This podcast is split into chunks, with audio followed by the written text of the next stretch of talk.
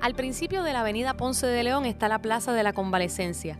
La parroquia Nuestra Señora del Pilar está en el centro. Le rodean casas y comercios. A poca distancia, la Plaza del Mercado. Río Piedras, un pueblo que ya no es pueblo, que tuvo su época dorada con comercios de todo tipo, intercambios de mercancías y de saberes. Ahora el centro de Río Piedras está dilapidado, abandonado, apenas sobrevive. Esta historia se repite en los cascos urbanos de todo el país. Saludos, mi nombre es Mariana Monclova, bienvenidos a otra edición de Patrimonio Edificado. Como siempre, eh, me acompaña el arquitecto Enrique Vivoni y tenemos eh, vía Zoom en el día de hoy a nuestro invitado, el planificador Aníbal Sepúlveda, que nos está visitando desde España. Y en el día de hoy vamos a estar hablando sobre los cascos urbanos. Señor Sepúlveda, rápido para contextualizar y poder ir al mambo. ¿Cuál es la definición? ¿Qué es un casco urbano? Eh, Vivoni, ¿tú quieres empezar con eso? Te están haciendo. Bueno, he dedicado gran parte de mi vida profesional a trabajar los cascos urbanos. Eh, los cascos urbanos eh, en Puerto Rico son los espacios más antiguos, más viejos que hay urbanos en la isla. Eh, la mayoría, aparte de algunos pocos, eh, que son mucho más antiguos, la mayoría se fundaron en el siglo XVIII. Y son esos espacios que tienen una plaza y que están eh, rodeados por, por vivienda. Antes estaban rodeados por vivienda, por comercios, por eh, iglesias, por eh, edificios institucionales, la alcaldía, etc. Hoy en día esos, esos cascos han ido diluyéndose en una, una especie de ciudad difusa que, que, no concebimos sin el automóvil. Claro, en el siglo XVIII no habían automóviles, entonces las cosas se hacían a pie y las cosas se hacían a la medida del ser humano. Hoy en día en los espacios urbanos los los, los construimos a la medida del automóvil. Eh, tú le preguntas a cualquier persona hoy en día, ¿y a cuánto queda eso? Y te, te dicen en minutos, no te dicen en kilómetros o te dicen en tantas millas, te dicen a 10 minutos. ¿Y a 10 minutos de qué? En un carro, mm, en un carro montado. Claro. Si no hay tapón, claro, si no hay tapón. Pero yo le estaba diciendo a Mariana y a, y a Vivoni que yo ahora mismo estoy en un pueblo que se llama Frigiliana y en el pueblo no hay, no hay ningún carro. Eh, es un pueblo en una ladera de una montaña que lo hicieron los, los, los musulmanes eh, y es uno de los pueblos patrimonio, de verdad, patrimonio edificado de España. Es un pueblo bellísimo, pero no hay carro. Entonces, eh, pues la, nos movemos a pie. Si tú tienes que ir a, a, a algún colmado, pues vas al colmado, vas a al médico, etcétera, etcétera. Claro, hay, hay acceso en automóvil, eh, pero si necesitas salir del pueblo, pues lo sale en, en, automóvil o en autobús, lo, lo, que haya, lo que haya. Pero en Puerto Rico, los cascos urbanos, eh, pues yo no sé, eh, publiqué hace algunos años una cosa que se llamó el Atlas Urbano de Puerto Rico, eh, historia de, urbana de, de, Puerto Rico. Y son cuatro tomos, son cuatro mamotretos de, de muchísimas páginas, muy ilustrados con todos los planos de los pueblos. En aquel momento se, se estaban tratando de, de, de, hacer inversiones públicas de gran escala. Estoy hablando de la, de la gobernación de Sila María Calderón y un poco antes y después. Eh, se había arreglado Ponce, eh, se había invertido un montón de dinero. Y, entonces se necesitaba un armazón teórico y, histórico para, para intervenir los cascos. Entonces, pues esa sirvió como, como ese armazón de, de, información que no existía, porque no existían todos los planos de los pueblos eh, concentrados en, una sola, en un solo lugar. Ese, ese trabajo que tú hiciste, que es monumental, son cuatro volúmenes, ¿no? El del Atlas de Puerto Rico que hiciste. Eh, ese material, eh, ¿dónde tú pudiste conseguir eso para juntarlo, como tú dices, eh, en un solo tomo o en, una sola publicación? Mira, yo estuve trabajando en eso desde la década del 80, 1983, por aquí em, empecé en los archivos españoles. Yo estaba con una beca Fulbright haciendo mi doctorado sobre, en, en Cornell, la Universidad de Cornell, y estaba, tenía una beca Fulbright para, para investigar el viejo San Juan, que era mi tesis doctoral. Eh, pero me encontré con un montón de planos de, muchos pueblos en el Archivo Histórico Nacional y en varios eh, planos, en varios archivos militares sobre todo. Y pues eh, apunté el, el tema y, y, decidí regresar a él unos años más tarde. La mayoría de los, de los de, de los materiales que yo encontré, pues como dije, están en los archivos españoles, pero también en el archivo histórico de Puerto Rico, en el, Archivo General de Puerto Rico, que tiene una colección extraordinaria de material gráfico, eh, que se usa muy poco, pero que es un, un, archivo de los más valiosos que yo he visto. Claro, también visité el archivo, los archivos en Washington, el National Archives, y la Biblioteca del Congreso, eh, que, que, también tiene mucho material sobre los, los, espacios urbanos en Puerto Rico.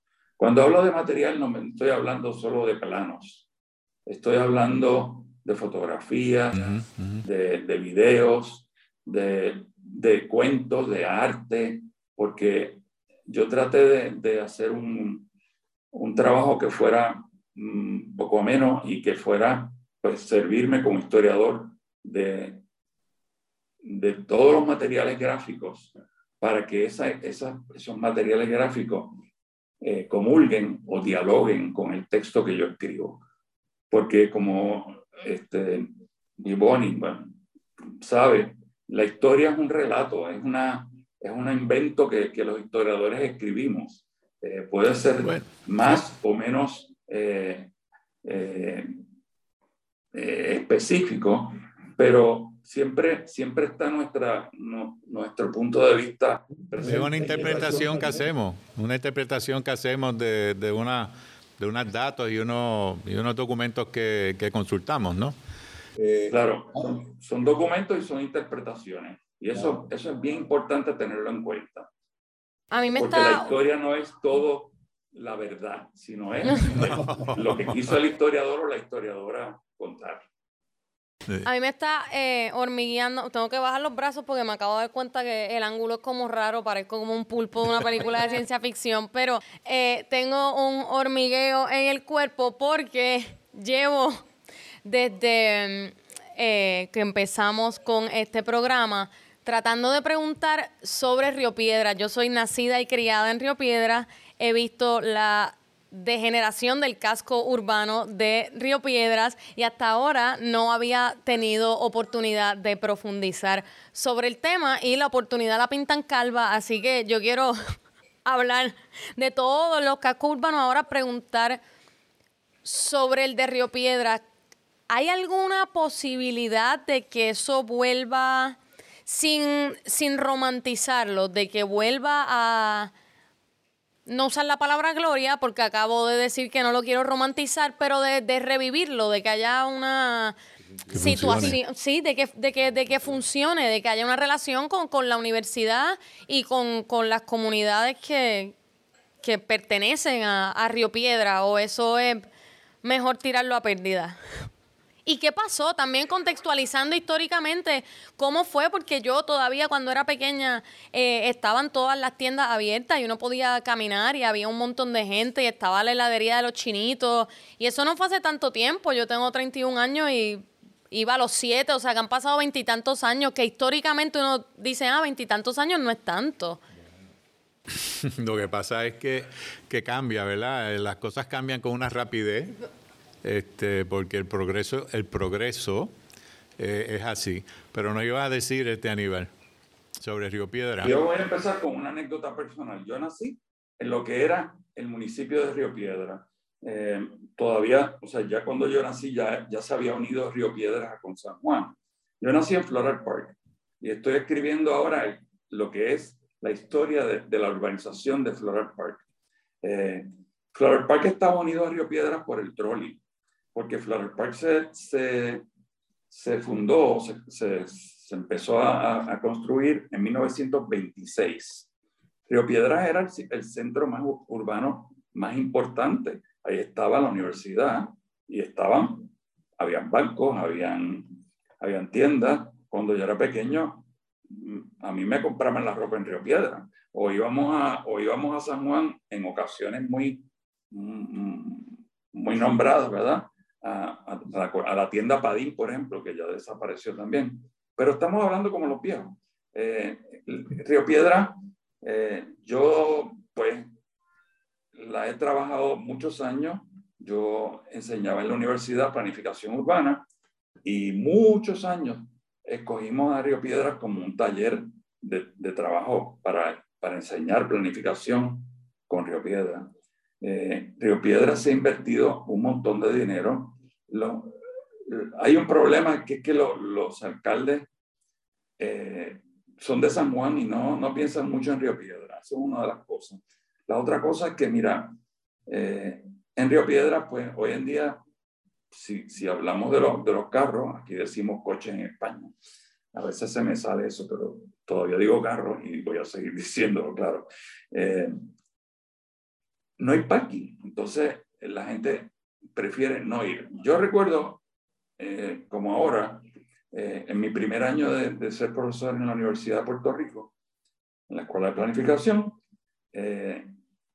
yo tenía alguna conexión con el Banco Popular y me prestaron, y, los estudiantes tenían que hacer una presentación pública, eh, abierta al público, en el casco urbano de, Río Piedra. Y el Banco Popular me prestó la sucursal del banco para hacerlo. Vinieron toda la gente de Río Piedra, eh, eh, Ruth Hernández, no sé si ella es una persona, es un personaje ya legendario, ella vivía todavía, ella estuvo allí eh, y, y, se hizo, y se hizo allí. Hoy, hoy en día ya no existe ni esa sucursal. Eh, el, el, casco de Río Piedras tenía una, tenía una gran oportunidad de revitalizarse con la inversión extraordinaria del tren urbano. Eh, el, la, la, estación del tren urbano en Río Piedras es majestuosa, yo creo que se pasaron. Eh, parece una catedral gigantesca. Sí, cierto, invirtieron demasiado dinero. Si hubieran hecho una cosa sencilla, como un tranvía, pues quizás a lo mejor hubiera sido más atractivo. Pero eso es entrar a esa, esa, esa estación.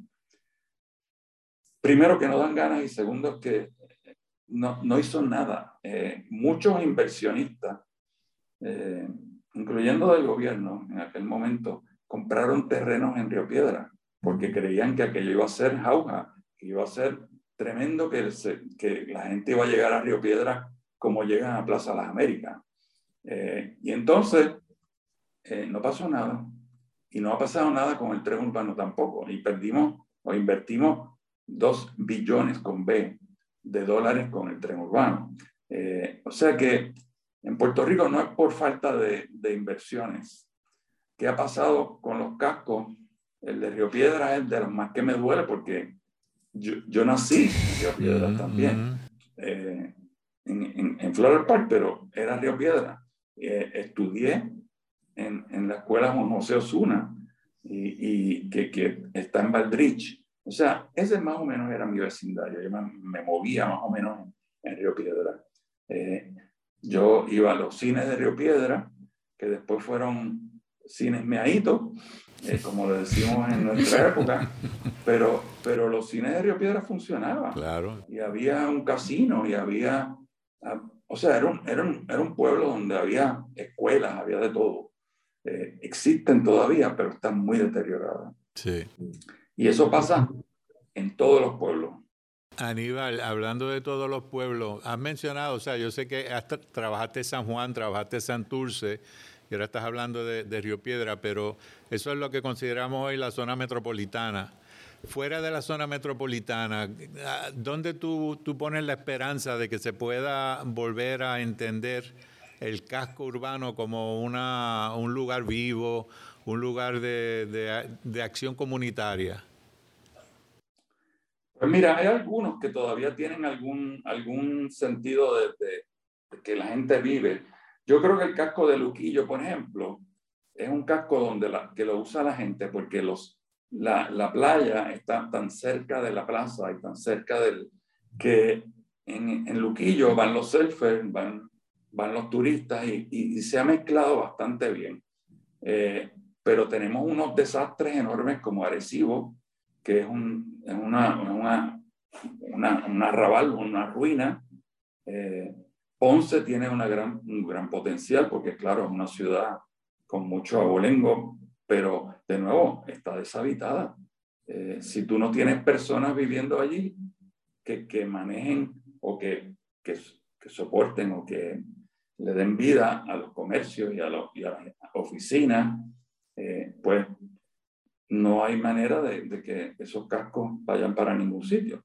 Eh, mira, yo he trabajado tantas veces en, en tanto, trabajamos en San Germán, tú también, eh, trabajamos, mi familia es de San Germán. San Germán también tiene algún, algunos sectores que todavía funcionan por la universidad, por la, el, la poli, el poli o, o la oh, universidad yeah. eh, interamericana. Eh, ¿Qué otros pueblos yo he visto que tienen algún tipo de...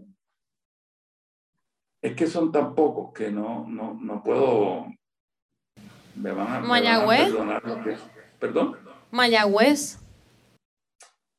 Pues mira, Mayagüez eh, no, no le veo tampoco demasiado, demasiado eh, actividad económica. Eh, cuando yo fui la por primera vez, bueno, no por primera vez, pero cuando fui a unas reuniones del tren urbano precisamente, eh, a mí me dijeron que, pues, que la reunión en el colegio, en la escuela de, de, de, ingeniería, y yo fui y me parqué en el casco del pueblo y no sabía que la escuela de ingeniería quedaba lejísimo. Y la gente, cuando yo digo, yo estoy parqueado en, en, en el casco del pueblo, me dicen, ¿pero qué? ¿Cómo va a ser? Eh, me llevaron al pueblo y, y increíble, increíble. Pero el, el, profesor que me llevó nunca había entrado, nunca había estado en el casco del pueblo de Mayagüez. Oh. Entonces eso me dio mucha pena. Pero sin embargo, tengo un ex estudiante que, que se llama Durán. Eh, y, y, Manuel Durán, Manuel. que es un apasionado de Mayagüez, conoce sí. sobre todo los tranvías de Mayagüez y, lo, y, lo, y, y tiene mucho, mucho, mucho entusiasmo con que Mayagüez vuelva a ser Mayagüez. Hay, hay gente que conocemos tú y yo, eh, los mayorcitos, que, que, han, que han sido gente mayagüezana que han trabajado arduamente, sí. eh, arquitectos y planificadores. Eh, Silvita Aguiló, Correcto. es una de las, de las sí. mayagüezanas que más ha trabajado, pero creo que ella vive en Ponce ahora. En fin, Miren, aquí, aquí, yo fui hoy por primera vez a, a una terapia de, de, de, rehabilitación porque tengo una dolencia terrible. Eh, y voy a pie al, al, al lugar el, el, fisioterapeuta está allí. Eh, y, lo, y, lo, y, las facilidades son extraordinarias. O sea, es que no hay que ser demasiado, hay que viajar un poquito y ver otros lugares. En Puerto Rico, pues, todo lo que no sea en carro, pues no, y el carro no funciona bien con los, con, con los cascos urbanos.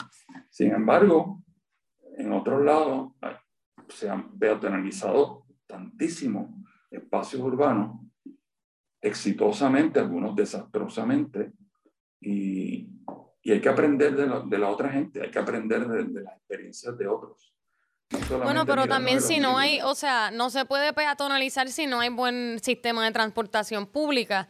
Y en Puerto Rico no hay buen sistema de transportación pública. Entonces, hacer una zona peatonal, decir a Viejo San Juan lo vamos a hacer totalmente peatonal, pero entonces el trolley tiene que estar corriendo, Río Piedra lo, lo vamos a hacer peatonal, pero entonces no pueden existir eh, en el tren no, no puede haber de esas estaciones que son estaciones en medio de la nada para que las criadas vayan a las casas de los ricos como jardines, que no tiene absolutamente ningún sentido, no tiene absolutamente ningún sentido, me tienen que dar la razón, eso no debería existir. Entonces, ¿quién Barrio Piedra? Hay como cuatro estaciones que funcionan y hay algunas que no tienen razón de ser y mientras no funcione la, la transportación pública, no no hay manera de, que uno diga, ay, una hora montarme en el tren y en la guagua para llegar y después volver.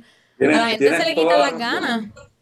Tienes toda la razón. Añádale otro factor, el calor. Eh, cuando tú llegas al trabajo, si te vas en tren o en... Yo conozco abogados y conozco que van en bicicleta. Tú sabes, eh, conozco gente, eh, no, no es que no puedan ir en coche o en carro, sino que van en bicicleta porque porque quieren hacerlo, pero, pero llegas enchumbado de sudor. Mi mamá trabaja en el Archivo General de Puerto Rico y ella vive en Río Piedras y de, hasta, hasta el tren llega bañada en sudor y son tres o cuatro cuadras, pero no hay un ¿Cómo solo se llama tu mamá? María Isabel. ¿Cómo? María Isabel. María Isabel de la Rodríguez. Mira, sí.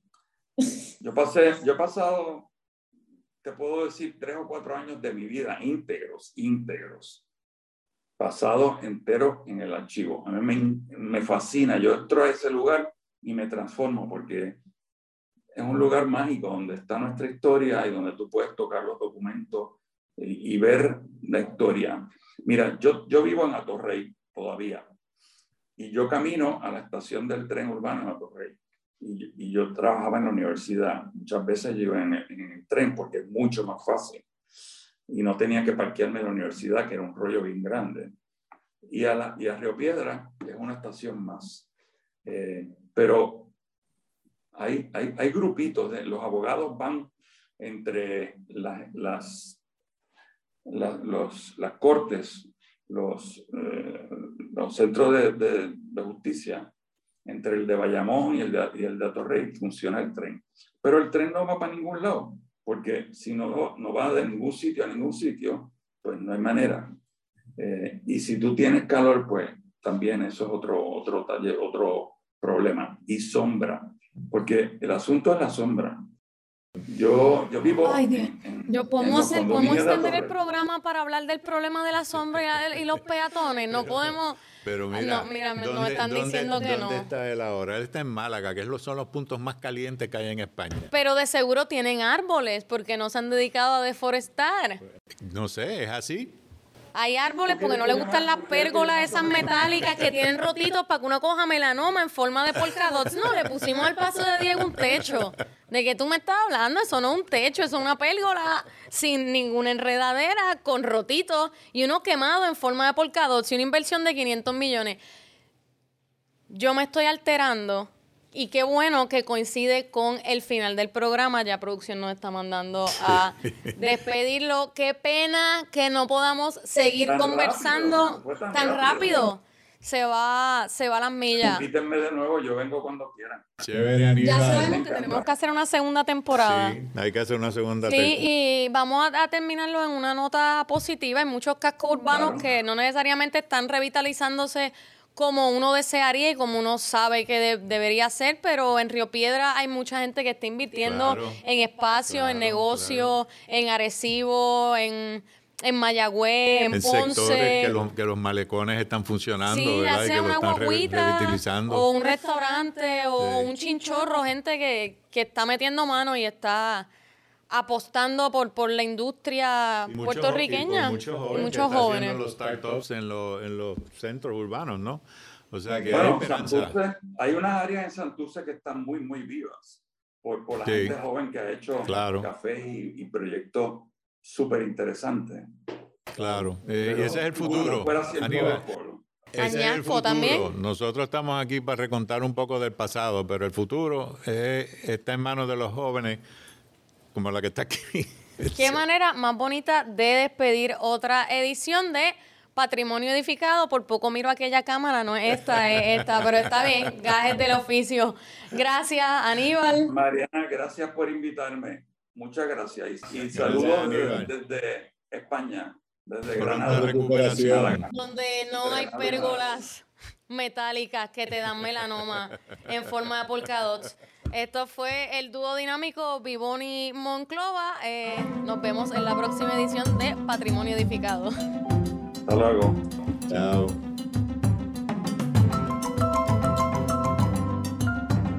Esta serie es un proyecto de la Fundación Puertorriqueña de las Humanidades, producido por Mariana Reyes y Joan Gil de la calle Loíza Inc.